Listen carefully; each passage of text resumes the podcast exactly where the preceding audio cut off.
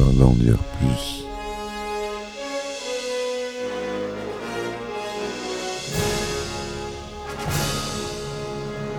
Eh ben attendez, on est en France Allez, cul sec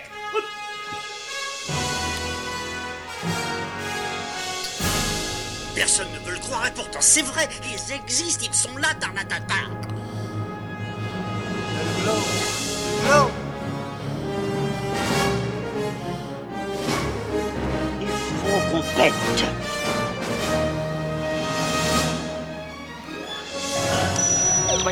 circuit branché, convecteur temporel temporisé. Bonjour, bienvenue sur Histoire d'en dire plus. Aujourd'hui, on parle d'un film de gangster. Un film, euh, bah, un film de gangster, donc euh, Martin Scorsese, évidemment. Un film récent, son dernier film, The Irishman. Allez, on y va.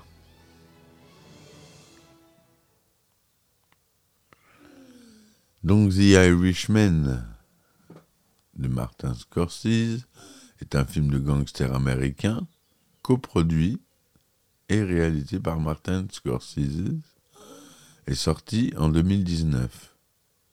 Il s'agit de l'adaptation du livre I Heard You Penthouses, Frank the Irishman Sheeran and the Inside Story of the Mafia, the Teamster and the Final Ride by Jimmy Hoffa de Charles Brandt qui retrace la vie de Frank Sheeran. Le titre, il fait deux lignes. hein. Ça, c'est un titre de roman, je vous le dis. Le film est présenté en avant-première au Festival du film de New York le 27 septembre 2019, ainsi qu'au Festival Lumière de Lyon le 15 octobre, puis est disponible mondialement sur Netflix à partir du 27 novembre. En salle, il bénéficie d'une sortie limitée en novembre aux États-Unis, au Canada et au Royaume-Uni, mais elle ne s'applique pas à tous les pays du monde, dont la France. C'est vrai qu'en France, il n'est pas sorti au cinéma. Moi, je l'ai vu sur Netflix. Donc, euh, avec une distribution, euh, je vous cite euh, juste, on va commencer par Robert De Niro, Al Pacino, Joe Pesci, et c'est pas fini, on verra ça plus en détail plus loin. C'est produit par la Sikelia Production, Tribeca Production et Winkler Film. L'accroche. Depuis sa maison de retraite, Frank Sheeran se remémore sa vie. Vétéran de la Seconde Guerre mondiale, The Irishman officie à Philadelphie comme chauffeur de camion dans les années 50. Accusé de vol, il est défendu par l'avocat Bill Buffalino. Ce dernier lui présente son cousin, Russell Buffalino. Frank se lie rapidement avec Russell et se rapproche peu à peu de la mafia italienne locale. Il devient un homme à tout faire et un tueur à gages efficace. Russell lui présente alors l'un des hommes les plus influents des États-Unis, Jimmy Hoffa, président du puissant syndicat international Brotherhood of Teamsters. Donc c'est un film euh, qui déroule sur plusieurs époques. Il y a eu des effets spéciaux euh, très étonnants euh, et très bien réalisés pour ce film. Ils ont utilisé une technique révolutionnaire, c'est-à-dire que le but du jeu était de rajeunir Robert De Niro, Al Pacino et Joe Pesci en particulier, ainsi que certains autres personnages. Et pour ce faire, ils ont utilisé des euh, caméras infrarouges à la, qui visaient exactement ce que visait la caméra, dans le même angle, pour pouvoir ensuite superposer les images et tirer en fait un mouvement de visage avec les caméras infrarouges, il y en avait deux, ce qui faisait une profondeur de champ, qui a permis de recréer les visages en 3D et de les rajeunir. C'est une technique, et c'est la première fois qu'elle a été utilisée pour un film. Excusez-moi, c'est le matin, je bois mon café. Et euh, cette technique, elle est assez révolutionnaire pour rajeunir les, les gens. Euh, c'est sur euh, Al Pacino et Robert De Niro, notamment. Robert De Niro, c'est assez flagrant. Les 20 premières minutes du film, euh, il est très jeune, alors qu'en réalité, il a 40 ans de plus. Donc voilà. Le résumé détaillé du film. Prologue sur la route en 1975. Depuis sa maison de retraite, Frank Sheeran se remémore sa vie. Il évoque les événements conduisant à l'assassinat de Jimmy Hoffa en 1975. La veille du meurtre, il avait pris la route avec son ami, le parrain Russell Buffalino, et ses épouses respectives. Durant la route, Frank repense à la vie qu'il a eue ces dernières années et de leur première rencontre dans une station-service. Les premiers pas dans le milieu. Vétéran de la Seconde Guerre mondiale, The Irishman officie à Philadelphie comme chauffeur de camion dans les années 1950. Un, jour, alors qu'il est en panne sur la route, il rencontre sans savoir Russell Buffalino, qu'il prenait pour le patron de la station.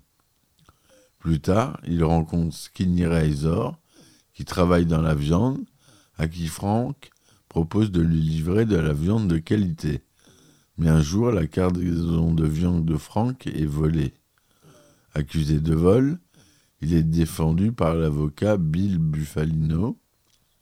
Ce dernier lui présente son cousin, Russell Buffalino. Ce dernier fait partie de la mafia italienne qui gère de nombreuses affaires dans les transports. Frank se lie rapidement d'amitié avec Russell et se rapproche peu à peu de la mafia italienne locale. Il devient progressivement un homme à tout faire, et un jour, Frank s'en prend à l'épicier du coin sous les yeux de sa fille Peggy, car celui-ci l'avait bousculé.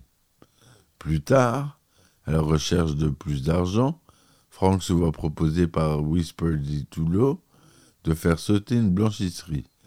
Apprenant que celle-ci appartient en réalité à Angelo Bruno, qui fait partie de la mafia italienne et ami de Russell, Frank se propose de tuer pour eux Whispers. Il devient par la suite un tueur à gages pour Russell. C'est à ce moment-là que Frank change de femme depuis qu'il a rencontré Irene, mais sa fille Peggy devient moins proche de Frank et Russell. Autre partie. Rencontre avec Jimmy Hoffa. Un jour, Russell présente alors à Frank l'un des hommes les plus influents des États-Unis, Jimmy Hoffa, président du puissant syndicat international Brotherhood of Teamsters. Jimmy cherche alors de l'aide pour éviter toute concurrence à son syndicat et Frank accepte. Rapidement, les deux hommes deviennent très proches. La fille de, de Frank devient très proche de Jimmy. Le syndicat finance la mafia italienne des prêts pour des nouveaux projets comme la construction de Las Vegas. C'est durant cette période que la mafia italienne et le syndicat aident Joe Kennedy à faire élire son fils John Fitzgerald président en 1960, dans le but de chasser Fidel Castro de Cuba.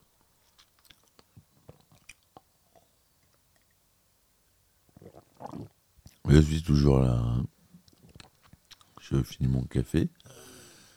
Démêlé durant l'ère Kennedy. Mais rien ne se passe comme prévu.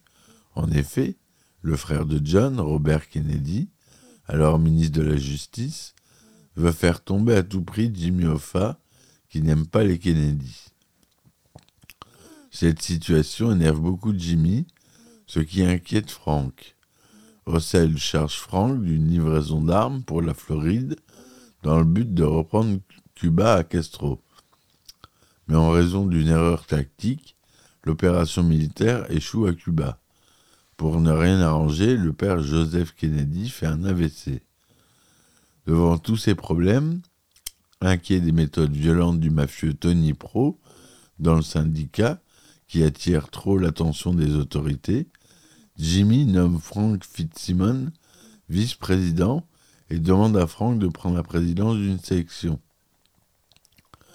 Alors que se déroule le procès de Jimmy Hoffa, son équipe cherche à trouver des stratégies pour influencer et corrompre le jury en employant tous les moyens possibles. Mais après l'assassinat de John Kennedy, Bob Kennedy n'est plus ministre de la Justice pour le plus grand plaisir de Jimmy, mettant fin à la vendetta contre lui. Jimmy, pourtant, lui, est condamné à de la prison ferme pour avoir tenté d'acheter le jury lors du procès de, de Nashville. Alors qu'il est en prison, Jimmy continue de diriger le syndicat via Fitz, mais supporte de moins en moins ce dernier, qui est pourtant très apprécié par tout le monde. Pour garder le contrôle de la situation, Frank menace l'assureur Dorfman.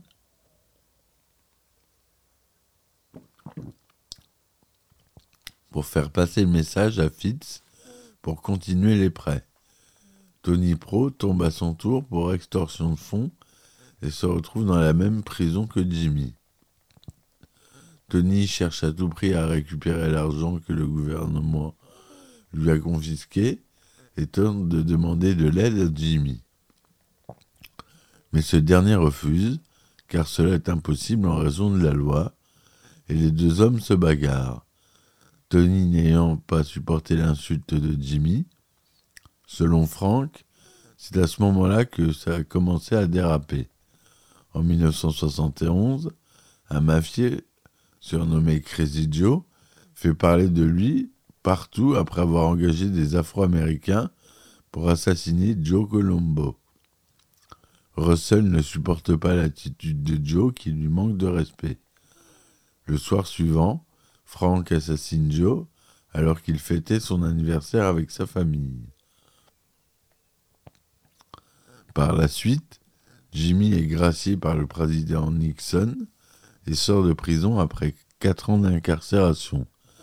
Il veut récupérer la présidence du syndicat, mais il doit demander le soutien à Tony Pro, que Jimmy ne supporte plus du tout, qui contrôle Fitz.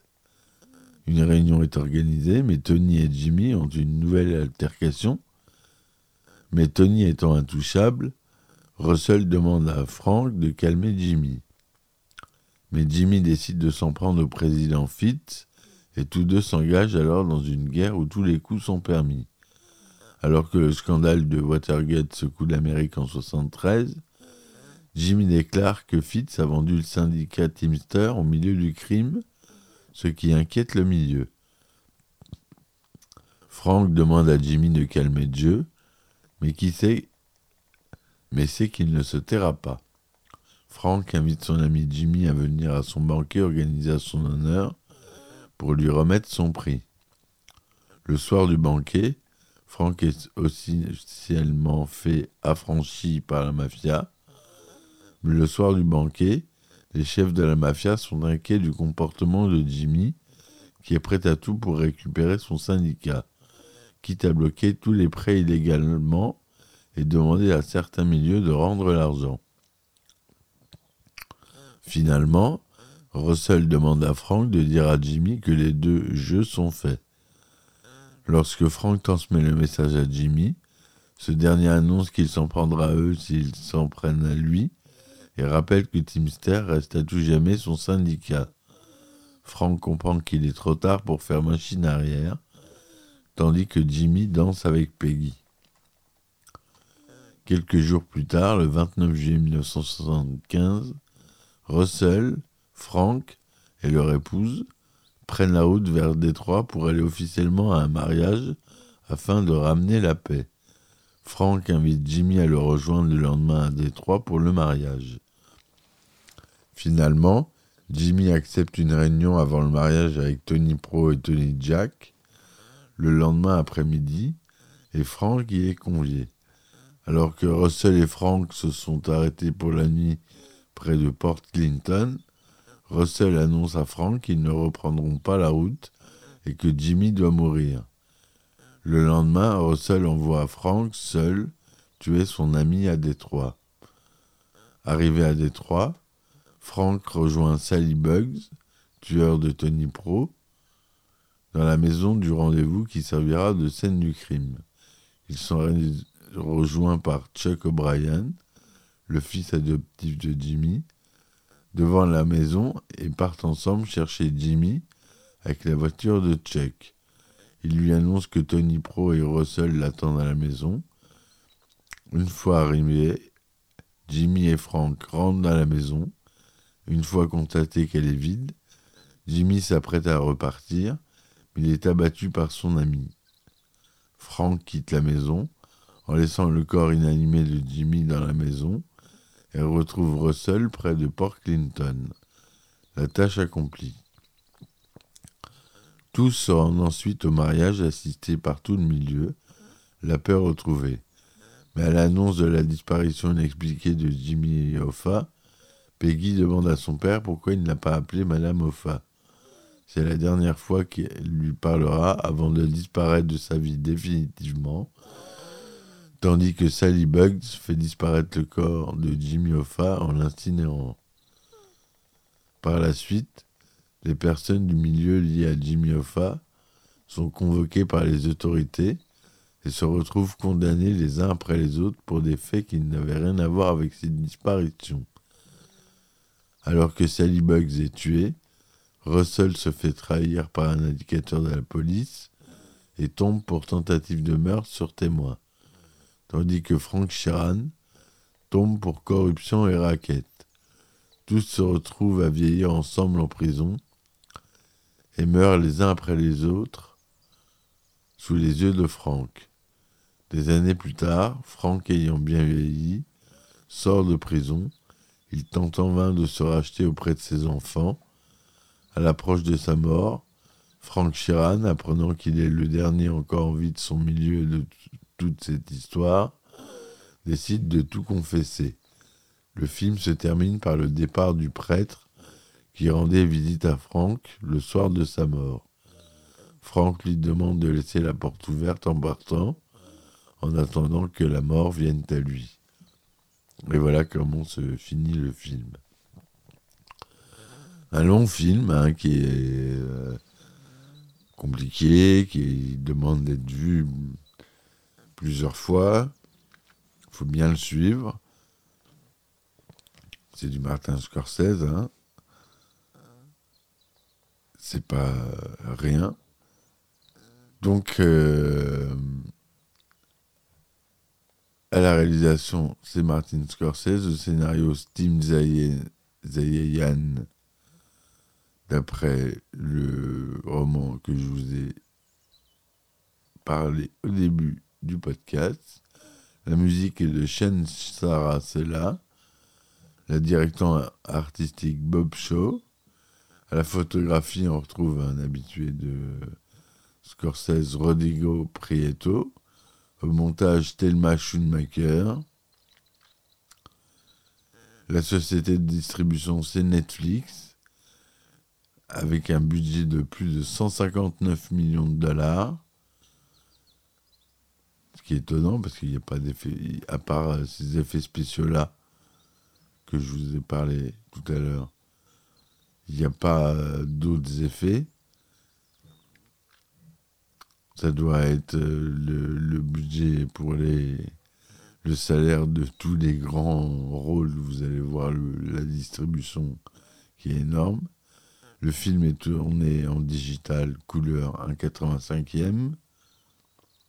Il est sorti aux États-Unis le 27 septembre 2019. et dans le monde entier. Il était au Festival des Lumières à Lyon le 15 octobre 2019 aussi. Alors on a Robert De Niro qui joue Frank the Irishman Sheeran, Al Pacino qui joue James Riddle Jimmy Hoffa, Joe Pesci qui joue Russell Bufalino, Ray Romano qui joue Bill Bufalino, Bobby Cannavale qui joue Skinny Razor, Anna Paquin qui joue Peggy Sheeran adulte, Stephen Graham, Tony Pro, Harvey Kettel qui joue Angelo Bono,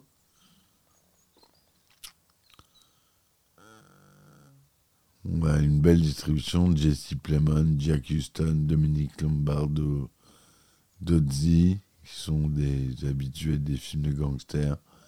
Paul Herman, Gary Barbarossa, Marine Ireland, Jeremy Luke, The Irishman est un projet de longue date de Martin Scorsese, annoncé dès 2008 comme la neuvième collaboration entre le réalisateur et Robert De Niro.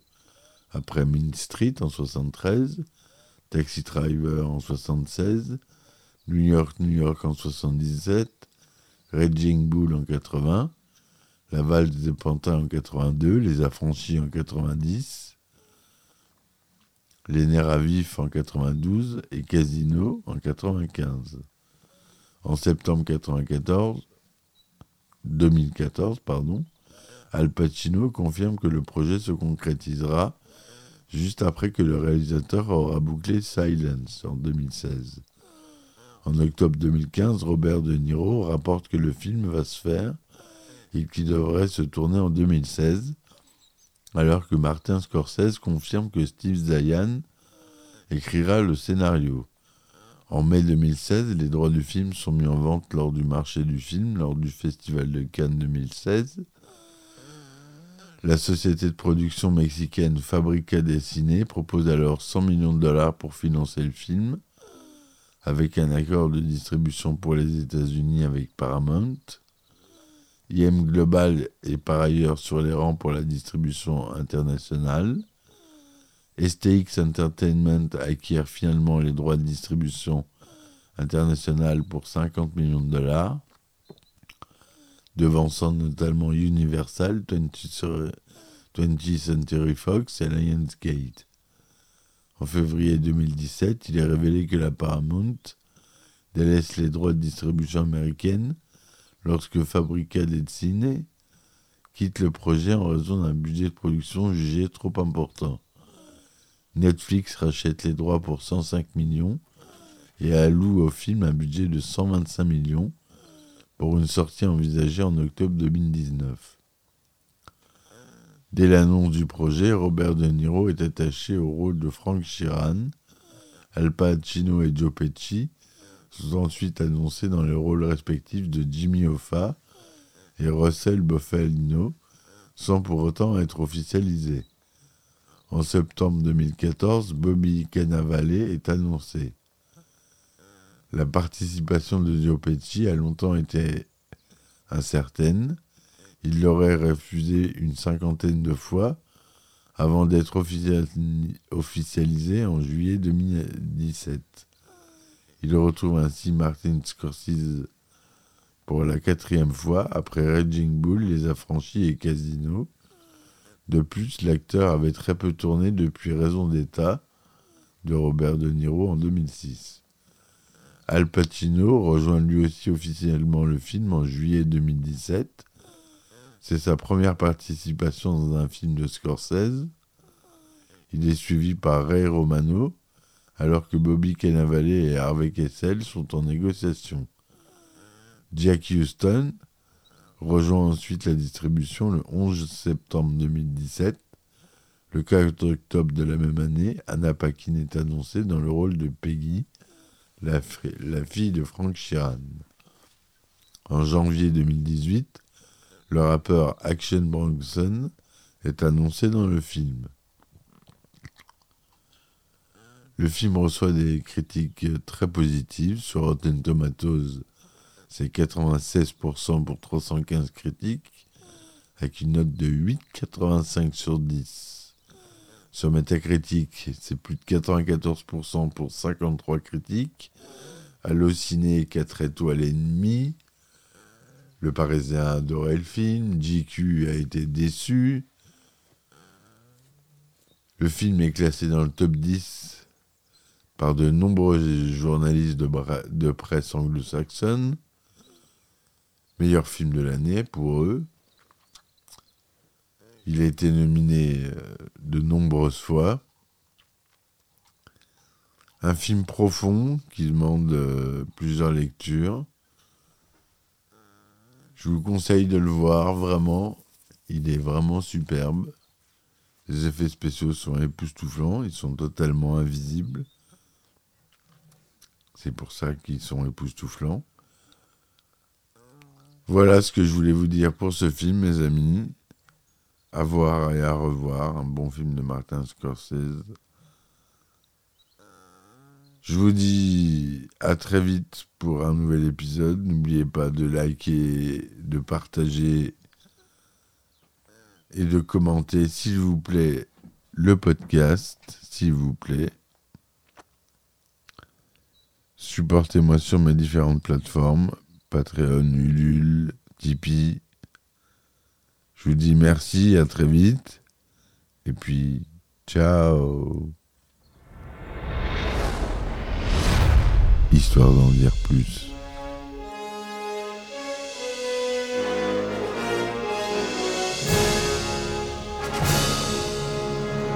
Eh ben attendez, on est en France Allez, cul sec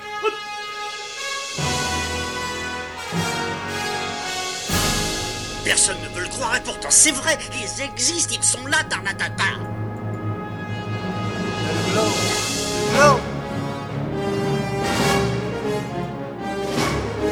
Il faut qu'on pète.